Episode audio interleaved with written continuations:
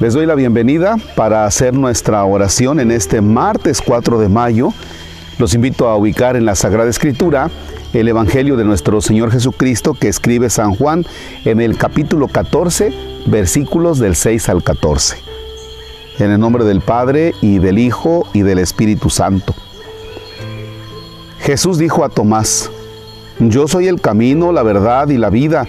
Nadie va al Padre si no es por mí.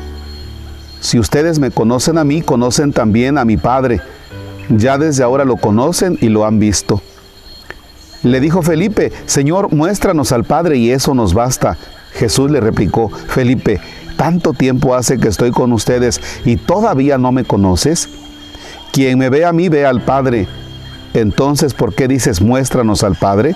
¿O no crees que yo estoy en el Padre y que el Padre está en mí? Las palabras que yo les digo, no las digo por mi propia cuenta, es el Padre que permanece en mí, quien hace las obras.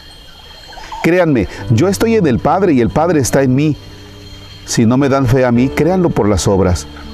Yo les aseguro, el que crea en mí hará las obras que hago yo y las hará aún mayores, porque yo me voy al Padre. Y cualquier cosa que pidan en mi nombre, yo la haré para que el Padre sea glorificado en el Hijo. Yo haré cualquier cosa que me pidan en mi nombre. Palabra del Señor. Gloria a ti, Señor Jesús. Fíjense que este es un mensaje muy alentador, es un texto muy alentador. Hoy celebramos la, fiesta de los apóstoles Felipe y, y Santiago y, la convivencia que ha tenido Jesús con los apóstoles es de, de amigos, de hacer una comunidad y donde Jesús se ha manifestado como tal.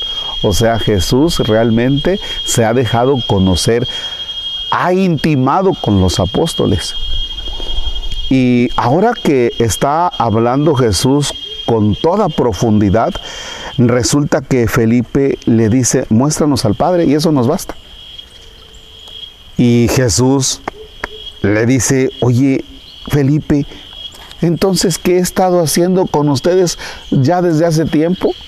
Si yo he estado intimando y yo soy una conexión real con el Padre, o sea, vaya, no puedes decir que no estoy íntimamente conectado con mi Padre. Y quien me ve a mí ve al Padre, de tal manera que las cosas que ustedes me están viendo que yo hago son las que hace mi Padre Dios. Entonces, ¿por qué nos dices muéstranos al Padre? ¿Por qué les dije que es un mensaje alentador, un texto alentador? Pues porque realmente, fíjense bien, si esa es la actitud de Felipe, que ha intimado con Jesús, que tiene esa relación tan profunda con Jesús, pues ¿qué nos podemos esperar nosotros? O al menos ¿qué me puedo esperar yo? Quizá Jesús da por hecho que Felipe ya lo conoce. Tal vez Jesús da por hecho que Marcos Palacios o tal vez Jesús da por hecho que tú ya llevas un proceso y dice Jesús, este ya va caminando bien y de pronto salimos, con una tontera. Y es cuando Jesús dice, híjole, no, no, no, no, no, no me ha entendido. Va de nuevo. Otra vez al proceso. No es que Jesús se desespere, no, Jesús no se desespera con nosotros. A veces avanzamos y de pronto retrocedemos. Algunas personas dicen, híjole padre, es que yo ya iba bien y ahora, ahora otra vez voy para atrás. Pues así es la vida, así es nuestra relación con Dios. No te desanimes.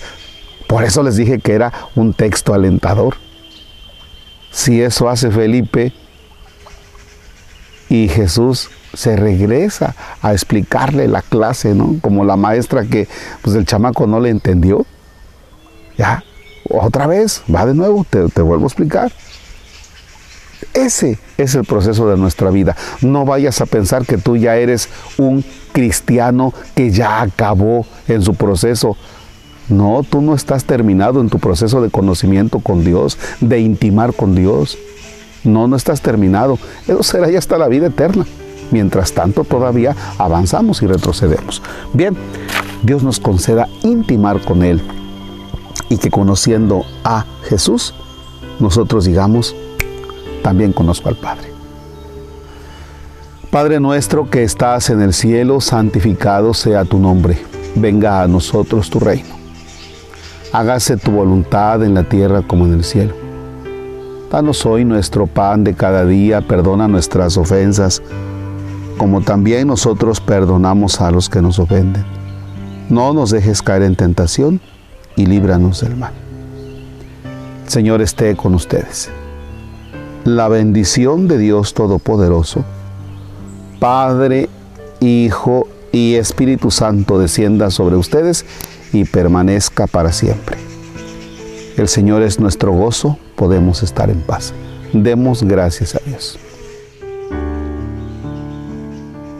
Yo me quedo pensando en qué momento de nuestra vida se nos ocurre contaminar los ríos, que son la creación de Dios. Y en qué momento se nos ocurre también talar tanto árbol, aguas, porque esta joya, estas preciosuras, se pueden terminar si seguimos con nuestros descuidos. Y lo peor de todo es que nos lamentamos sin hacer algo. Ánimo.